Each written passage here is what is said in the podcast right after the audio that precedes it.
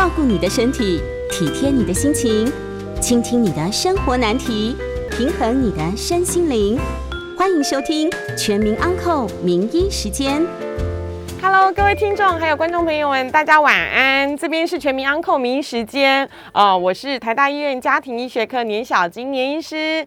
今天的 News 九八，我们九八新闻台呢，礼拜一到礼拜五的这一个全民安扣名医时间，啊，今天很特别，听到年医师的时间，我们居然没有聊消脂保肝。我们今天呢，特地要来。啊，聊一下就是差点讲不出来，来 聊一下就是女人家的事情哈。我们今天特别请到了我的老师，也是台大医院妇产部的华小玲华教授来到现场。大家好，我是台大医院妇产科华小玲医师。啊，华华医师真的非常年轻哦。啊，大家如果听到他的声音哦，都很难想象他其实小孩子都。非常大了，已经都有投票权了，我不能再泄露年纪了。那呃，今天这个话题其实是大家非常期待，所以呢，我们听众朋友不管是男生女生，你都应该留下来听，因为呢，即使是男性，你也要为了你的另外一半或者是你的。I N G 的另外一半，或者是你的女儿、你的妈妈，也可以来听一下我们今天精彩的这个女人的心事哈。其实不是讲心脏，是女人家的事情，来跟那个华医师一起来讨论一下哦。那呃，我们先来讲一下女人家的事。最近有一个火红的新闻，就是在呃台湾大学的一个呃通识课程开了一个有关于就是月经的事情。那这个月经的事情呢，就是可大可小。我们前一阵子呢，就有一位呃好朋友的母女，两个人就在那边大吵了一架，然后隔天来跟我们讲说，我真是气死了。我说怎么了？我昨天跟我女儿吵架，然后我说怎样，谁赢？然后 他就说，当然是老娘赢啊。我说为什么你会赢？他说，我就跟他说，你这个个你你这个青春期的女生，你给我注意点，老娘我现在是更年期。他就说：“哇，那个两个母女呢，为了这件事情呢，就是争论了很久。所以其实女生从以前到现在，常常就是有一段的时间，其实是被月经来不来所控制的。那我们今天呢，就呃很高兴的请到就是华小玲华教授来现场跟我们一起分享这个月经的事情呢，啊，到底是早来的好，还是不要来的好？” 呃，早来也不好，太晚呃太早结束也不好，反正就是恰恰好。那刚刚好最好，对，刚刚好最好。那就是如果说差不多十二岁前后来啊，然后差不多五十岁左右就停经啦，那这样一般来讲，我们会视为是一个很正常的一个呃过程。嗯，那我们女生来月事的时候，其实大家都不是那么的准。对，很多人都没有那么样的精准，其实也不用那么精准啊。所以是怎么样不精准才好呢？因为其实我们也常常就是身旁的小朋友一直问说，为什么我这么不准呢？我说怎样不准？我晚了两天，我想说晚晚了两天算不准吗？还好还好。那其实如果说我们的月经啊周期是差不多二十三天到三十五天来一次哈。都是正常的哦。那也许呢？哎，这个月是二十五天来一次啊。是。下个月也许二十八天来一次。是。那其实这个也都是可以接受的，嗯，不用太紧张。那我们呃来那个月事的时候，很多人会无感。像我一个朋友，他从什么时候来无感，什么时候走也无感。最有感的是她老公知道她什么时候来。那那有的人会有疼痛的感觉，跟没有疼痛的感觉，这是为什么呢？呃，疼痛啊，大部分是因为局部的这个呃前列腺素的分泌的关系啊。那当然，如果说有些人前列腺素分泌的多，那可能就疼痛比较严重啊。那如果分泌的没有那么多啊，它可能就没有痛的那么严重。好，大概是这样。不过其实。很多的疼痛也都是一个正常的生理的表现，也不用太担心。那现在吃药的部分控制，或者是呃，我们去那个呃日本的时候，很多人就会买这个暖暖包，有没有？现在还有呃发明那个可以有一边可以贴贴在那个裤子上，然后另外一边就是可以热敷。局部的，像这样子的一个止痛药跟其他的呃这个热敷的使用，是不是真的对于呃缓解月经疼痛是有关系的呢？是局部哈温敷的确是对于缓解经痛是有帮忙的。哦，对，那当然，如果说呃这个温敷不方便或者是温敷无效的人，那如果要吃止痛药，当然也都是可以的啊，不用太害怕，不用怕说哦这个药的副作用啊如何如何。我们现在市面上很多的止痛药啊，或者医师开出来的止痛药，其实副作用相对都不不多，不用太担心。所以可以在经痛的时候呢，我们听众朋友或者是您的女朋友有这样困扰、心情不定的时候，其实可以安心的吃一下这个止痛药，或者是做热敷的部分。那有一些人呢，很幸运、很幸运的，他从来都没有经痛的这个经验过，而且呢，呃，就是习俗上也说啊，最好就是呃不要那个月月经来的时候。呃，吃冰啊，吃凉的，像这样子的一个一个说法，在女生的这个月经来是有一些什么样的关联吗？好，其实哈，真的很多的民族啊，对于这个月经期间啊，不要吃冷的或者是冰的东西，哎，真的有这样子的一个文化的，是，就是呃，妈妈或。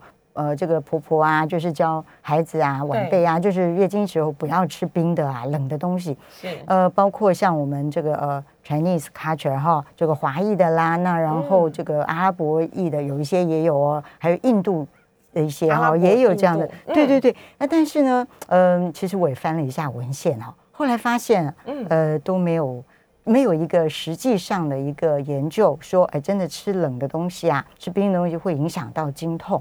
对，或者也有人跟我讲，我吃了那个呃冰的东西以后哈，啊我的月经就不来了，突然哎就不来了。那当然也许就是是一个嗯，就是正好恰巧发生的事情。对对对，因为在文献上来讲，好像真的没有找到这样子的关联性。嗯，那所以如果像有的女生来，她呃会有血块或没有血块，这是她们的体质上，或者是她里面子宫里面长了。东西吗？哦，那倒是有可能哈。那其实就是有血块啊。我们通常会觉得说，嗯，它可能就是呃月经量比较多，或者它有瞬间大量哦这样的情形嘛。哦，好，那如果说我们当做它可能就是月经比较多，那我们当然就要去研究一下它为什么月经量多啊。所以就要经过一些检查哦。那这个检查呢，当然我们也要看说，呃，可以测一下哦，譬如说血红素哦，看它到底。这个有没有贫血啊？等等啊，哦，或者是说，哎，月经前血红素如何？哎，月经后血红素如何？我们可以比较，就蛮清楚嘛，哦。那另外呢，当然就是我们可能要做，包括呃妇产科的这个内诊啊，就是骨盆腔的检查啦，哈，然后看看子宫卵巢有没有觉得有什么异状的地方。那进一步，我们可能就是安排一个妇产科的超音波啊，看一下子宫跟卵巢就是构造上哦有没有什么呃不正常的地方，包括常见的像子宫腺肌症啦，哦或者是说子宫肌瘤啦，哦这些都有可能导致就是呃月经量比较多，还有子宫内膜的息肉啊等等也有可能。那有一些少数的疾病，譬如说子宫内膜不正常增生啊，那这种也是会导致月经量多。那这个有一些就是要对症去治疗。嗯，那如果是呃月经量比较多，那有的人会轻微的，就是有一些贫血的症状出现，在这段时间，您会建议他怎么样用食补的方式呢？就是没有那么严重，不需要吃到铁剂或其他的部分，会建议用什么方式来，就是让这个血液能够再生快一点呢？好，如果食补的部分，当然就是蛋白质啦，哈，那含呃铁质比较多的哦，像猪肝啦、红肉类啦，猪肝红肉，如果 我就想到煎猪肝这么好吃的一道菜，对对对对，那个真的还是蛮有帮助的。那当然有的说啊，那不然就跟大力水手一样吃菠菜啊，那应该也是有帮忙啦。所以吃素的人可以选择吃菠菜，对对，吃素的人有可以选择的，嗯。那如果真的很大量，还是要尽早的，就是让妇产科的医师帮忙检查一下。那不过也提醒，就是说，真正在补充这个铁剂的时候，其实呢，我们也发现说，这个肠胃需要这个吸收铁的位置，其实就在这个我们的肠胃嘛。是。那常常会有呃一整天泡着咖啡或者是茶。同时喝，就是一整天都在喝这个泡茶或者是咖啡，不是只有一杯而已，它可能一直回冲，一直回冲，这样子都有可能会影响到铁剂的吸收，让你吃进去的铁剂可能没有办法真的补到身体，而长期会有这个慢性贫血的状况，这个也要特别的赶快找妇产科的医师来做进一步的这个诊断哦。那呃，讲到这个呃呃女生哦，因为我们现在的据统计。内政部的统计，就是我们现在其实男生跟女生的结婚年龄大概已经都往后推推到三十岁、三十二岁。那以前呢，其实我们教科书是有教的，希望是最好小孩子要在三十五岁以前生完，其实那个卵巢是比较呃健康的哦。那啊。我也跟我也跟华医师分享一下啊，曾经有很多年前哦，我一个朋友，四十大概四十五岁左右，他的其实月经都还有来，都还有生育的能力，结果他就跟我说：“哎，倪医师，你可不可以帮我介绍一下？我想要去冻卵。”然后我就说：“冻卵，冻卵。”我说：“你现在要冻卵吗？”他说：“对呀，因为我还有就是生生殖的这个这个能力这样子。”于是呢，我就打电话来给我一个妇产科的好朋友。然后也是很有名的教授，他第一句问我说：“是你吗？”我说：“不是，怎么了？”然后我说：“是我好朋友。”他说：“你可以跟好朋友讲吗？这时候动起来了，可能都断手断脚，没有什么价值了。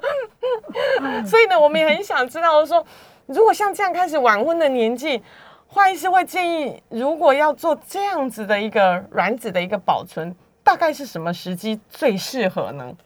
其实三十二三岁哈，嗯，其实呃，如果就觉得啊，近期内可能没有要呃生育的打算，是。哈，是可以考虑，就是三十二三岁，趁卵子品质。三十三啊，对呀，趁卵子品质都蛮好的。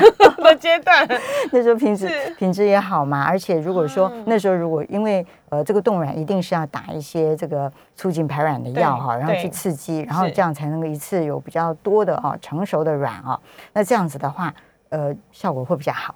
那如果说年纪比较大了以后哈，然后再呃再做冻卵的话，其实用药去刺激效果也不好。然后当然卵子本身的品质也比较不好。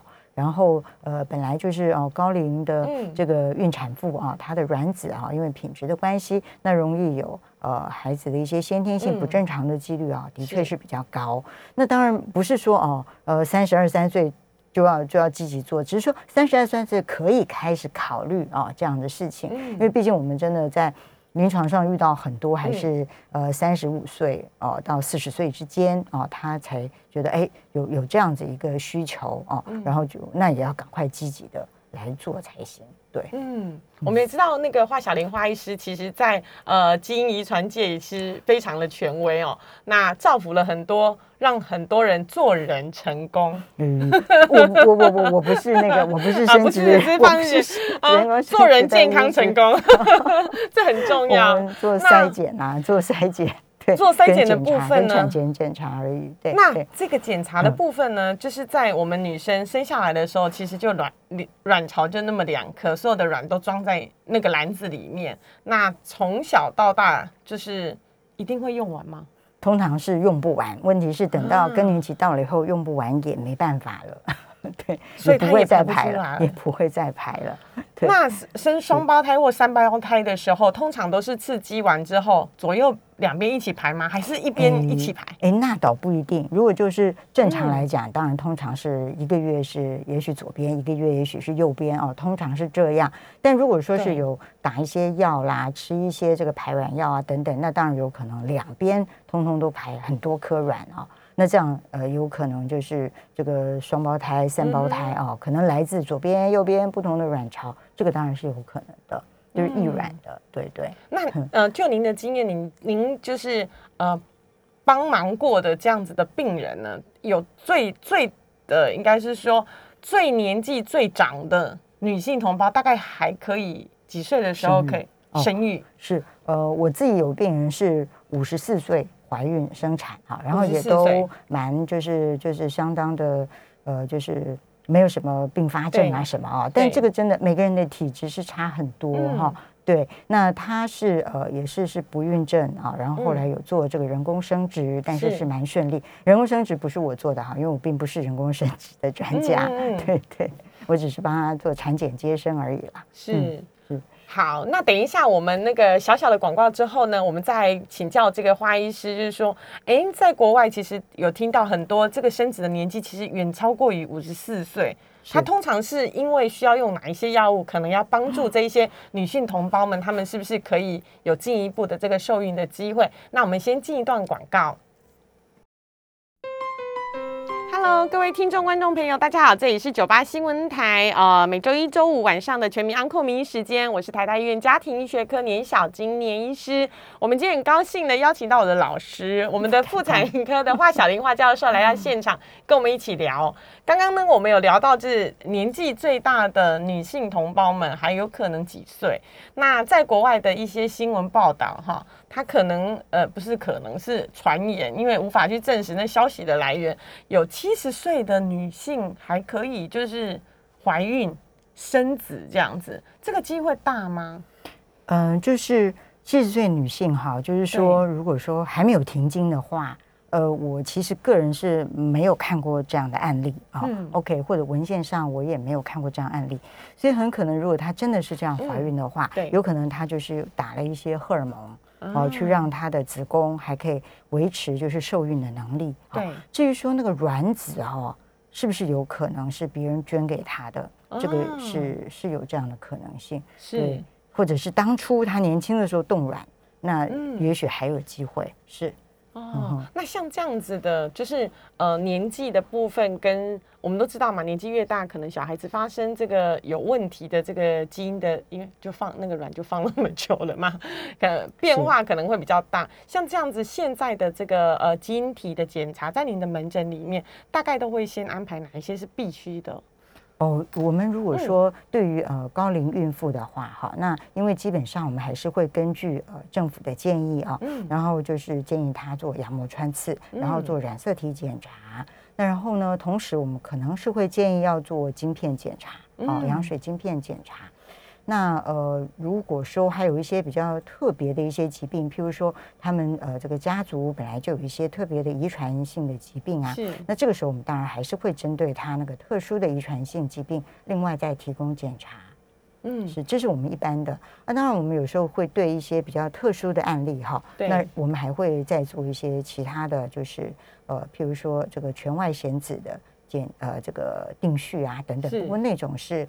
很少在做，因为我们做一些这个检查，还要考虑到呃实验室它后来呃这个整个检验的时间、发报告的时间等等，所以呃不一定是能够在产前检查来做的。啊，所以其实现在在那个，因为嗯应该是说孕妇的年纪大。所以其实相对来讲，比以前就是以前都是二十几岁就生生小孩，那呃做羊膜穿刺的机会其实就越来越多，因为大家延后生产的关系。所以在于基因体呃检查的这个部分的发展，其实也让我们呃看到更多更多健康的宝宝可以出生，对，而而不让一些有一些悲剧的部分而产生这样。那呃想请问一下花医师，就是说在您看到是说，如果像是女生的卵巢，我们不要讲说用那么久。有一些女生她就是用不久，就是她早衰，就所谓的早衰是怎么样呢？是因为她。没用了，不想工作不出来了吗？还是怎么样呢？是我们如果是卵巢早衰的话，一般定义就是在未满四十岁的时候，卵巢就是功能就衰竭了啊。那等于是提早停经嘛，哈。那像这样子的话呢，它有可能啊，比较常见的包括他曾经做过子宫卵巢的手术啊，或者因为他某些疾病啊，有做化学治疗。呃，放射治疗影响到这个骨盆腔局部啊。那还有呢，就是说，它也许有一些先天性的一些，包括基因方面的问题啊，或者 X 染色体上面的问题，像呃这个基因方面问题，像呃 X 染色体脆折症啊，这些都有可能导致它比较提前啊，就是卵巢失去功能。那如果说是抽烟的啦啊，或者是说接触一些呃特殊的，譬如某一些这个。呃，农药啦，哈，好，那还有呢，就是他感染过这个呃那个 mumps 腮腺炎呐，哈，导致局部的问题。那还有一些特殊的代谢性的疾病啊，是。那或者是像一些呃这个呃甲状腺炎啊这些的话，它都比较有可能会卵巢早衰。但的确很多的卵巢早衰哈，找不到任何的原因。哦，那还有卵巢早衰是有一些家族性啊，就如果说母亲啦、呃姐姐啦有卵巢早衰的话，那你自己卵巢早衰的几率也是会比较高一点的。那像如果说像是这样子，就是呃卵巢早衰，或者是说步入就是呃更年期真的要停经的话，有没有一些呃食材上的这个保养的部分，就新鲜的食物，我们应该要多摄取呢？是，那如果说真的已经就是，譬如检验荷尔蒙啊，嗯。确认就是已经更年期到了，那这个时候如果说补充像这个呃呃黑生麻啊，还有黑黑生麻，黑生麻，对那个对，嗯那还有像这个大呃那种是一种草等于是吗？herb 对一种 herb，但现在当然哦都已经做成了，比如说做成定剂啊这样子啊啊，对。那还有像这个呃。大豆制品，那当然很多人也已经就是直接服用这个大豆异黄酮，也是是。已经制成这个制品。那还有一些当归啊、山药啊这些啊，嗯。他还是认为说可以是呃这个荷尔蒙的先值，或者有一些类似我们女性雌激素的这个呃嗯构造啊，这个的东西可能还是可以有一点帮忙。是，对我今天学到了黑 森麻、大豆异黄酮，还有呃当归跟山药啊，山药。对，那还有人哦。说人参啊、哦月见草油啊，那其实这种月见草。很很蛮多的哦，这种就是也不能说民间的偏方啦，但是就是有一些所谓的这个草药的部分，但其实就是真正有疗效的。嗯呃，疗效其实呃，可能就是没有很好的文嗯献或者很好的研究去做佐证，但的确有的人就是觉得哦，他服用这个以后，有一些更年期症状会得到缓解，但是、呃，当然就是如果真正是严重的症状，就是还是要考虑就是直接用呃雌激素啊，就是荷尔蒙啊，对，或者类荷尔蒙啊等等去治疗。会那通常都是要吃的，还是说用擦的是呃都有。都有？就是像呃这个雌激素的话，有用吃的嘛，哈，对有用擦的，对有贴片呐、对，哎，对，好几种，各式各对样的。对，好几种，对对，不过就是如果真的停经之后，又不小心来很久之后，呃，越越是又这样子滴滴答答，像刚有一位呃我们的那个粉丝们就问说，又滴滴答答，如果是来粉红色的，这要不要紧是？呃，如果已经停嗯经哦，呃，半年以上。然后又有这个出血，其实我们的出血不管它是粉红色的，还是咖啡色的，还是是鲜红的哈，在我们看来那个都是出血哦。那所以这个我们会怀疑它可能是停经后的这个出血。对，那停经后出血，有的只是因为食物上面啊，就是摄取了一些呃比较容易可能会转化成这个雌激素的东西。嗯是那有的时候呢，是因为它真的是局部啊、有一些这个器官方面的问题啊，包括子宫内膜长了这个息肉啦，嗯或者更严重一点啊，甚至子宫内膜有不正常增生啊等等哦。那呃，像这些问题也有可能不正常出血，但我们在临床上真的蛮多的那个更年期后的出血啊，做了很多的检查哦，那其实是没有找到任何的疾病，就找不到什么。是找不到任何疾病，那就是嗯不是病的意思哦。那这个的话，嗯我们当然不能说，哎，呃，就是就不管它，我们还是会追踪一段时间啦。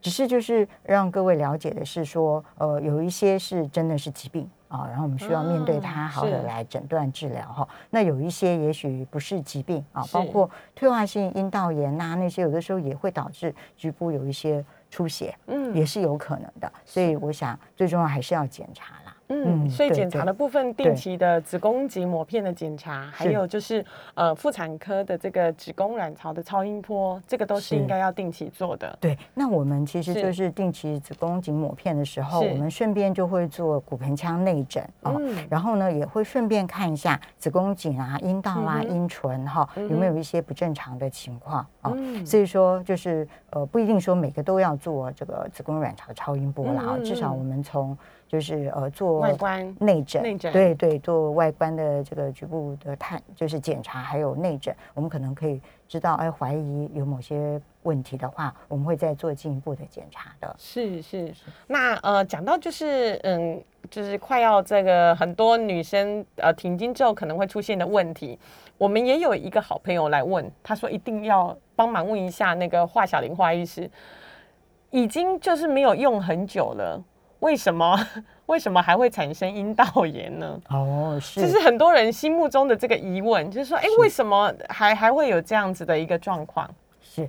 那嗯呃，其实哈，阴道发炎哈，很多都是来自肠道的一些细菌哦。嗯那譬如说这个呃呃大肠杆菌呐、哈、这个呃乙型链球菌呐、等等哈。嗯那有的人他是没有什么症状哦，也没有什么任何的不舒服。那当然，真的有的人呢，他这个发炎就会局部有分泌物多啦，甚至出不正常出血啦，哈，或者是觉得哦白带有味道啊等等。是那也有一些人啊，当他抵抗力比较差的时候，甚至一些本来呃是一些抗生素，表面上是无害的一些菌，有时候甚至也会变成骨盆腔炎等等啊。嗯那所以像这个就是每个人的体质是不一样的啦，嗯。哈、那就是要看如果觉得症状严重，那或者甚至已经有并发肚子痛啊、不正常出血那些，那应该还是要来看医生看一下。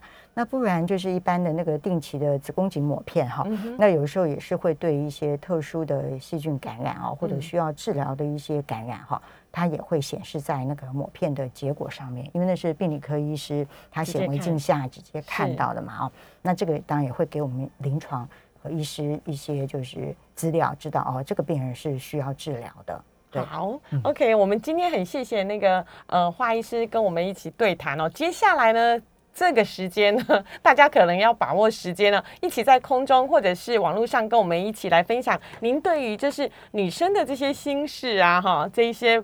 不容易开口的事情，一起来空中跟我们一起分享。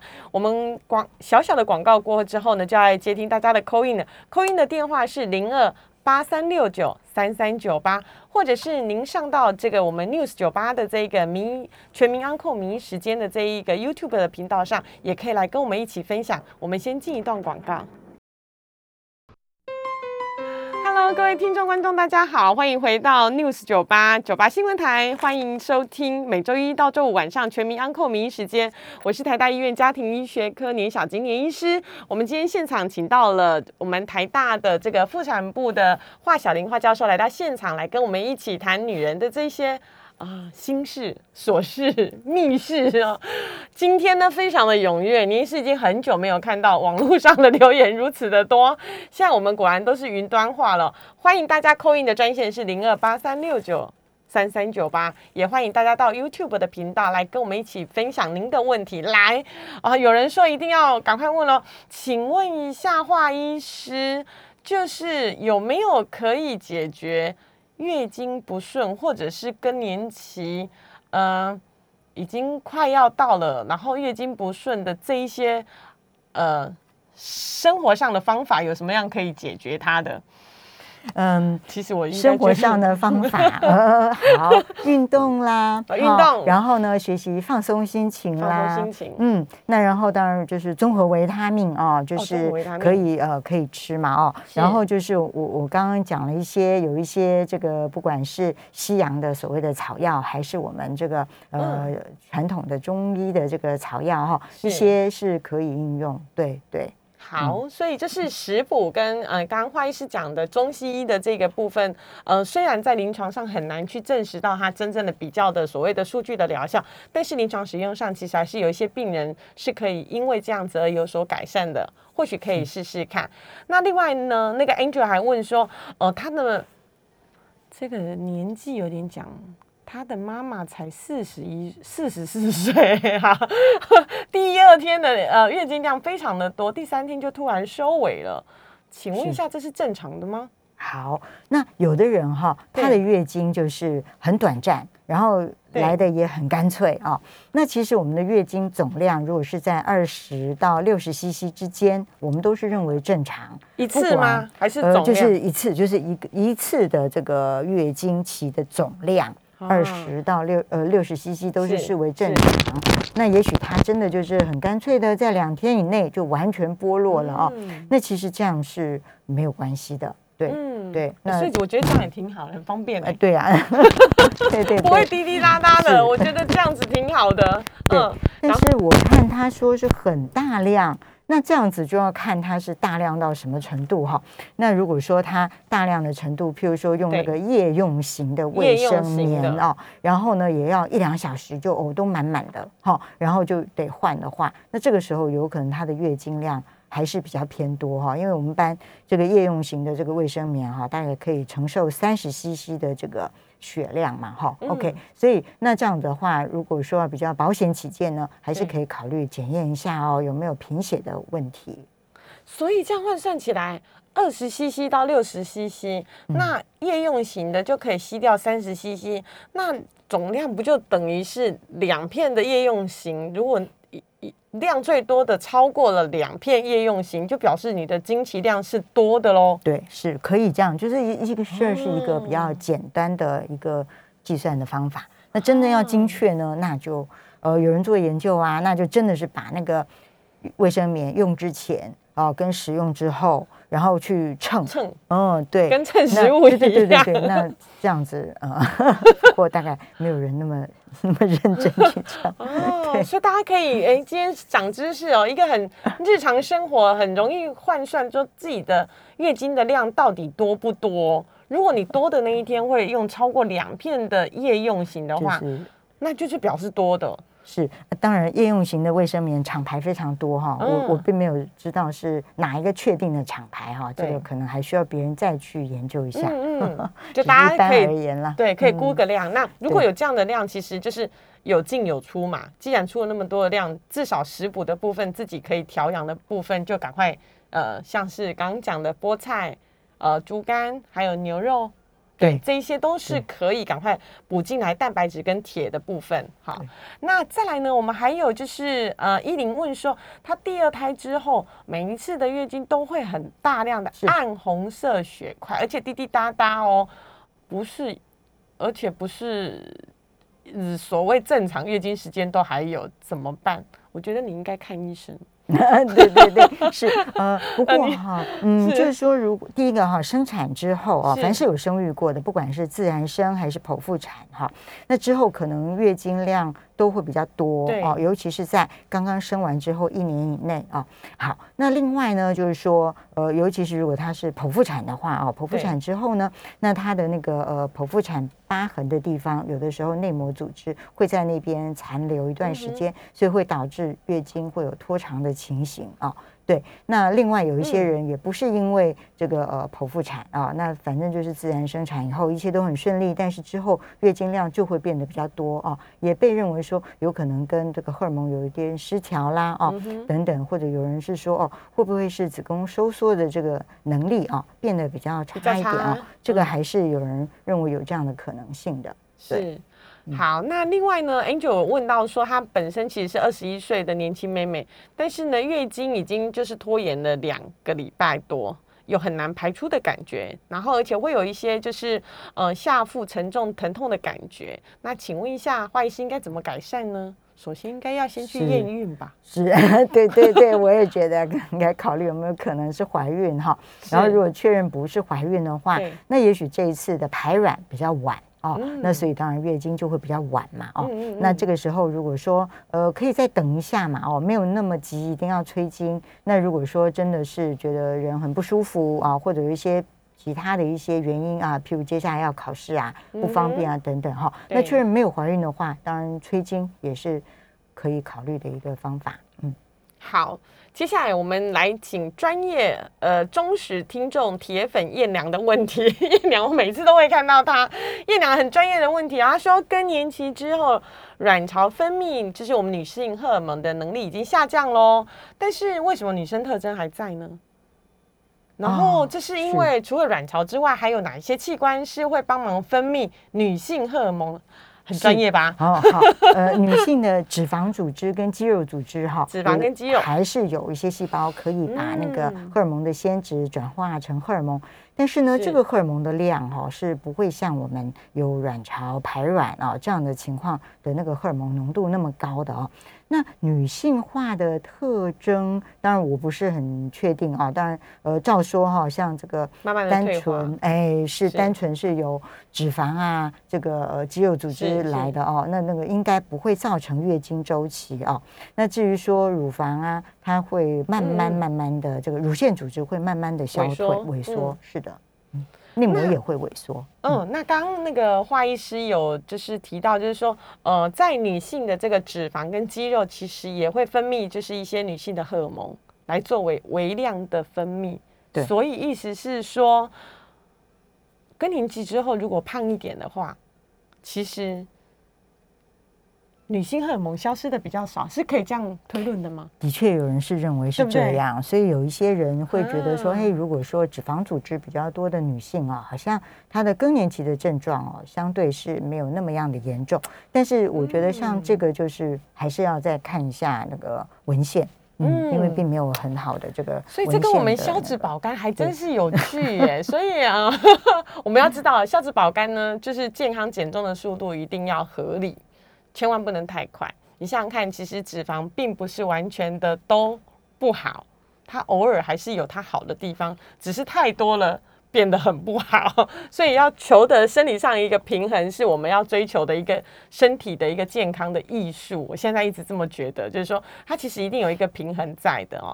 我们谢谢这个燕娘的问题。那另外呢，就是 Angel 有问到说，嗯、在这个呃补充的这个黄豆粉的部分，呃，俗称的就是这些类荷尔蒙的这些激素之外，刚刚那个花医师有提到说，综合维他命可以，还有没有其他的维他命是可以一起来补充的呢？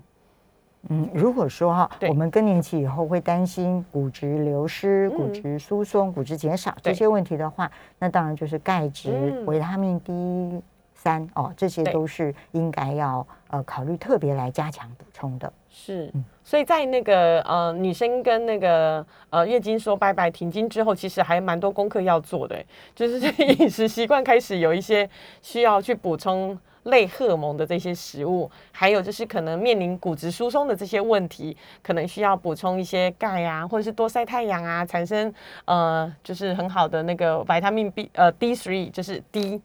A、B、C、D 的 D 这样子，那来让身体的部分可以尽量的保持就是呃稳定的状况哈。说不不下降那是不可能的，因为这个是呃上天造人的时候，那个基因一打开的时候，其实每每一每一分每一刻，其实老化的部分就开始慢慢慢慢慢的进行了。所以我们只能够希望能够用现在呃可以解释、可以使用的方法，让我们的身体尽量维持在健康跟年轻的一个状态。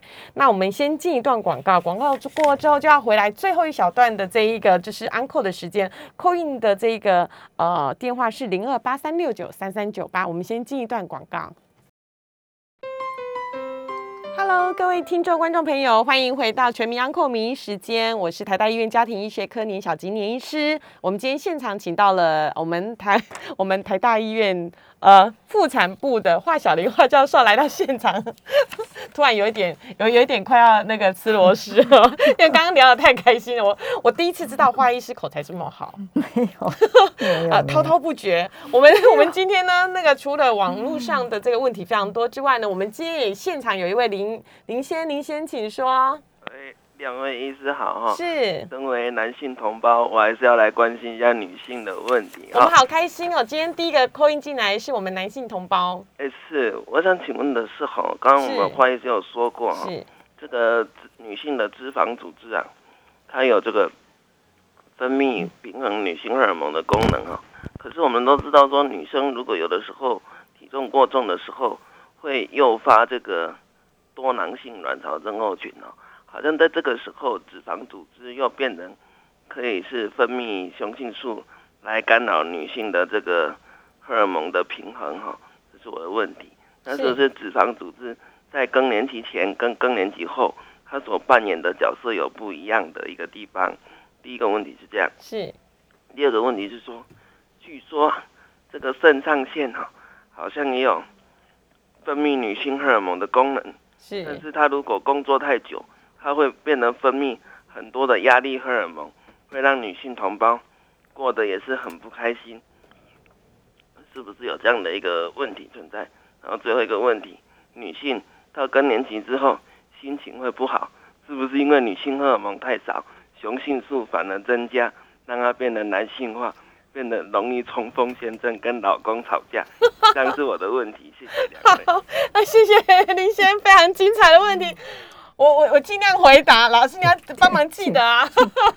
第一个脂脂肪的这个问题真的很妙，因为它的确在我们脂肪的研究里面，它呃在多囊性卵泡症，我们其实可以看得到，就是脂肪组织它可能会分泌的一些荷尔蒙激素，呃，不是只有可能会影响这个呃荷尔蒙的这个呃正常的女女性荷尔蒙，男性荷尔蒙其实也会有。那更多的是过多的这个脂肪，它可能还会有一些就是呃发炎的激素。还有新陈代谢荷尔蒙都会受到干扰，所以呢，在呃很多的研究，其实过多的脂肪其实对身体来讲是不健康的。那每个人呢，妙就是妙在这里，为什么减重是一个一辈子的志业？因为它就是一门艺术，到底要多少？这是这个是每个人因人而异的。那我们只能够就是希望，呃，这样子的病人其实可以用来检视自己的身体的肌肉跟脂肪的很健康的一个工具，就是我们去量测一下体脂机，嗯，我们就可以知道说，哎，其实我们现在是属于呃六十公斤的成人，你的身体里面到底这个脂肪跟肌肉的比例到底是多少？哎，如果你是出现这个就是非常健康的身形的话，那其实这些对身体来讲是好的。那如果说是呃另类的，就是六十公斤，它其实里面都是这是这些肥胖，或者是甚至内脏脂肪，跟这些中风、心肌梗塞非常有相关的话，那可能呢就要好好的来健康的减重。这个是在脂肪部分的一个回答。那另外呢，这个肾上腺素，它的确，它除了就是供应，就是爆发力。就是我们的运动员，他很多的这个爆发力的这一些正肾上腺素啊，这一些压力荷尔蒙会分泌之外，它其实的确是有一些是关于就是性荷尔蒙的部分会部分的一个呃就是分泌。那这个部分它其实也有一些调节，是不是有真的到会影响到说取代之后呃产生男性化？它其实还不太至于到功能如此强。后面的一点五题，我们请华小林华医师来回答。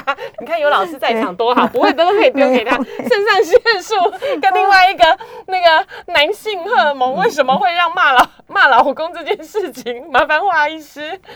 是呃，其实因为肾上腺它会分泌一些就是个人荷尔蒙的先脂哈，那然后之后呢，其实就是荷尔蒙其实是会转化的。好，那它有这个酶啊，那个酶啊，然后可以转化成女性荷尔蒙，转化成黄体素，转化成男性荷尔蒙，所以它是真的是会变来变去的哈。那然后每一个人他的体质啊，然后到时候会变成什么样子，其实其实也真的是有点因人而异啊。所以并不是说哦脂肪多就一定好，呃，这个真的是不不敢这样子讲了啊。好，对，那这边是免医师是专家。然后另外还有一个说更年期以后是不是男性荷尔蒙比较高？没有啊，没有啊。好，就是女性荷尔蒙低下来，男性荷尔蒙其实也并没有比较高。所以就是呃，他会变得比较，也许就是脾气变得比较，呃，我们也不能说一定是暴躁哈。就是有些事情本来他以前可以接受，可能他现在不一定能够接受。那我觉得我们应该要就是要有宽容，然后要体谅。好，然后知道，哎，这段时间他需要我们特别的关怀，我觉得这个才是重点。嗯，所以请用爱包围你的更年期的好朋友们，这个是很重要的哈。哎，如果身处在一群都是更年期的女性，有一点可怕哎。嗯，如果你想想看，一个办公室里面都是五十。就是那样子的话，感觉起来需要很多的爱、爱与关怀，这样我们一起努力。对，来，我们接听郭小姐的电话，请说。啊，两位医生好。是，请问一下花医师哈，那个我们更年期之后哈，要是长期的吃大豆异黄酮，他做他是说是食品啦，是嗯健康食品，那我是觉得说要长期吃会不会有风险？嗯。大豆异黄酮适合长期吃吗？是大豆异黄酮哈，其实它对于更年期的症状可能有帮忙，但其他的包括骨质疏松啊那些可能并没有帮忙哦。那所以如果说你是因为症状的关系，你觉得想要吃一段时间，也许对你真的有效，那你可以考虑吃，但是并没有说一定要长期吃哦。嗯嗯。通常要吃到什么阶段才叫做长期？是几周还是几个月还是几年？哎，这个真的哈，长期好像没有一定的定论哈。但我觉得吃呃一年以上应该是算长期吧。对，是，嗯。所以在这个呃食品的补充的部分，不管是呃天然的食品，像是豆浆类，或者是已经做成定状的这一个呃胶囊类，或者是呃健康食品类，其实就是适当的补充，呃针对自己的症症状。这样调整，才是知道说自己呃身体到底处于哪个阶段，是不是可以停药。那最重要的其实还是我们刚刚华医师有提到，就是女性荷尔蒙有一些呃是可以从肌肉的部分去协助的。那我们也知道说肌肉的部分在现在很多的研究，它是可以释放出更多的好的荷尔蒙。那我们也提醒，就是更多的这个呃。将要步入或已经要步入的，其实呃，我们女性同胞们这个运动的部分是相对来讲是非常非常的重要，呃，比。很多就是吃一些阿萨布鲁啦、阿西布鲁，就 是来路不明的这些部分呢，可能来的帮助会更加大。那所以呢，我们今天很高兴，就是谢谢我们台大医院呃妇产部的华小玲华教授来到现场，跟我们一起聊这个女人的心事。那呃，如果你们还有一些呃关于就是妇科的这些问题的话，还有进一步想要再请教华小玲华医师，也欢迎大家可以 Google 去看一下华医师有一些呃在网络上蛮好的这个。呃，医学的文章还有 YouTube 可以跟大家一起分享。我是台大医院家庭医学科林小金林医师，我们感谢呃华小玲华教授来到现场跟我们一起分享。我们下个月再见喽。